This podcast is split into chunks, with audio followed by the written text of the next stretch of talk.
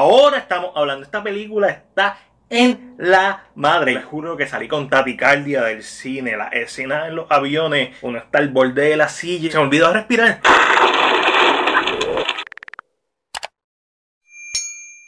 dirigida por Joseph Kosinski, mejor conocido por las infravaloradas Tron Legacy y Oblivion, tenemos esta secuela de legado desarrollada 36 años después de la original, donde el capitán Pete Mitchell, a.k.a. Maverick, tiene que regresar a la escuela de Top Gun, esta vez como instructor, para entrenar a un nuevo grupo de pilotos que tienen que hacer una misión imposible. Adelante, esta película tiene una historia y un objetivo.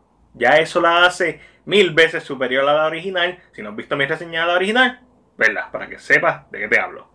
Ya que Top Gun Maverick utiliza todo lo que funcionó de la primera película, ya sea en su lenguaje audiovisual o en su aspecto narrativo. Y de esta forma apela a la nostalgia, pero eleva todo esto con un guion consciente de los tiempos en donde estamos, que arregla muchas cosas que pasan en la original, específicamente el trato de los personajes femeninos. La escena de apertura de esta secuela es básicamente lo mismo que en la original, haciendo este homenaje audiovisual, música ochentosa y, mano, eh, se nota que los cineastas detrás de este proyecto hicieron su asignación, porque tiene todo el lenguaje audiovisual de Tony Scott para la película de Top Gun, pero lo llevan al próximo nivel. Lo mismo se puede decir de la música, que si bien es buena y memorable en la primera película, la misma fue dejada en las sombras del soundtrack de canciones ochentosas.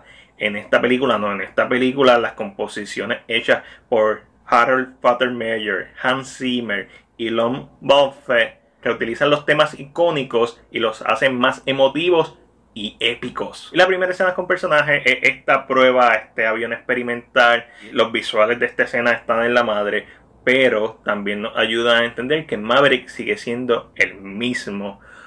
Un piloto que le encanta estar en el aire, que esa es su vida y que tiene que dejarlo ir. Eventualmente él no va a poder volar, eventualmente él va a ser reemplazado. Y eso es parte de la tesis de la película que va más allá de solamente ¿verdad? estar detrás del mando del piloto sino de, ¿verdad? De, las cosas que no se puede perdonar, de la muerte de Gus, de, de no tener a nadie. Y eso es algo que la película trabaja muy bien y que establece desde esta primera escena.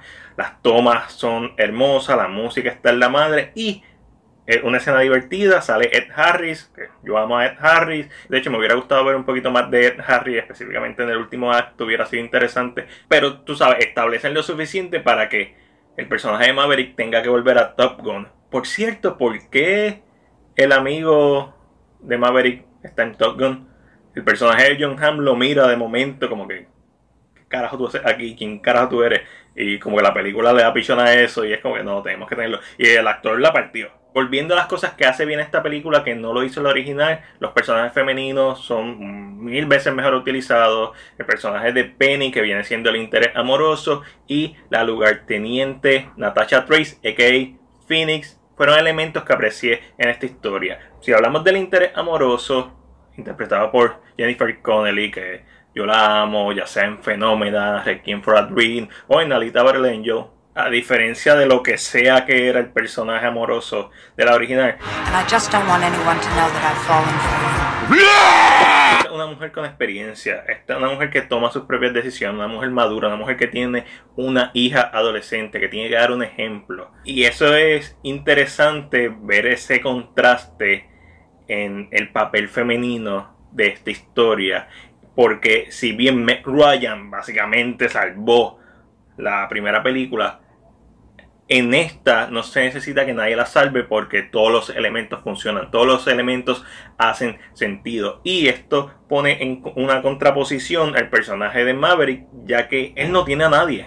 Y estos personajes que tuvieron una historia ahora se reencuentran y pues se siente más natural, no se siente tan forzado o no se siente tan denigrante el papel de las mujeres de esta película. Por otra parte, el papel de Fénix pues no tiene mucho desarrollo y lo mismo se puede decir de todos los estudiantes, ya que la película se llama Maverick y al final del día estamos viendo todo a través de los ojos del personaje de Tom Cruise, que es el instructor, pero aún así logran tener una mejor dinámica, mucho mejor dinámica que en la película original y los personajes antagónicos y la fricción y la tensión entre este grupo está mejor realizada. ¿Por qué? Porque esta película tiene una historia y tiene un norte y tiene una meta. El personaje de Miles Teller, Rooster, es el hijo de Goose y tiene una relación antagónica con el personaje de Hangman, que es una clara referencia a Iceman. Y es interesante ahora ver esta historia desde la perspectiva de un maestro.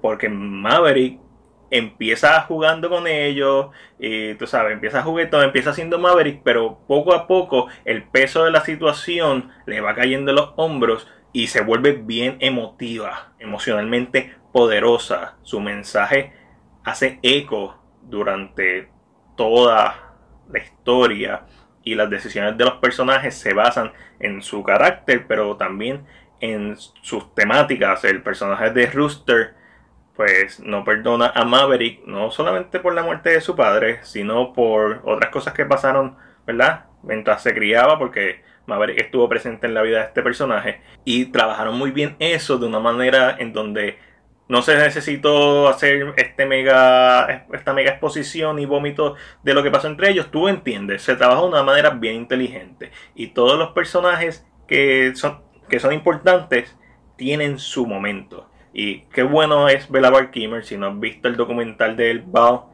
verlo, ya que verdad eh, va a entender por qué el personaje lo incorporaron a la película como lo incorporaron, ya que Val Kimmer sufrió de cáncer de la garganta y Igual, una escena bien poderosa, bien emotiva. Tom Cruise, probablemente este es uno de sus mejores trabajos histriónicos. La actuación de Tom Cruise en esta película está en la madre. En sus ojos tú ves todo este peso y toda esta realidad que a lo mejor también el mismo actor sabe que eventualmente no va a poder ¿verdad? hacer todas las cosas que hace.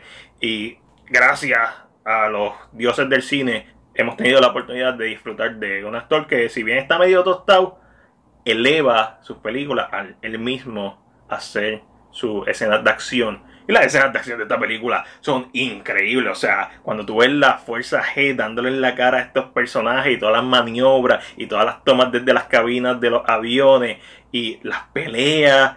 No, eso no son, no solo los entrenamientos que están en la madre. El acto final de esta película. O sea, esto es una película que simplemente hay que ir a verla en el cine. Es una película que si tú no la ves en el cine o no la has visto, te vas a arrepentir mucho. Esto es un peliculón. Esto es la definición de un blockbuster. Probablemente el primer verdadero blockbuster desde hace más de 5 años. Porque yo sé que estamos acostumbrados a ver peliculitas llenas de efectos de CGI como todas las de superhéroes.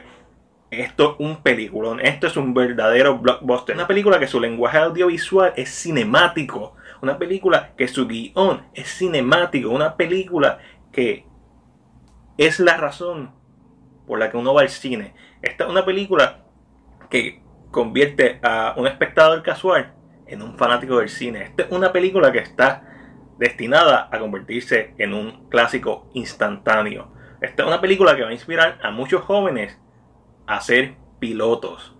Una pieza de cine blockbuster que todo el mundo debería ver. Hay una escena en el acto final que me recordó a la escena de final del episodio 4 de Stranger Things, cuando Max está corriendo del Upside Down y tú, tú no sabes qué va a pasar y de momento corta negro. Esta película tiene una escena como esa. So, imagínate el episodio 4 de Stranger Things en cuanto a la sensación que da en toda una película. Eso está bueno. Sí, hay unos momentos donde se pone lentita, el ritmo narrativo, hay unos momentos donde ¿verdad? se sacrifica con tal de exponer un poquito más su historia y el desarrollo de personajes, pero eso está más que perdonado. Fuera de ese detallito, esta es una película increíble. Esta es una película que va a estar en mi colección. Esta es una película que probablemente vuelva a ver en el cine. Sería interesante verla en 4DX. Tómate las pastillitas de la presión, porque puede ser que te suba, porque está bien intensa, y es por eso que entre lo bueno, lo malo y lo ok, yo le doy a Top Gun Maverick una A.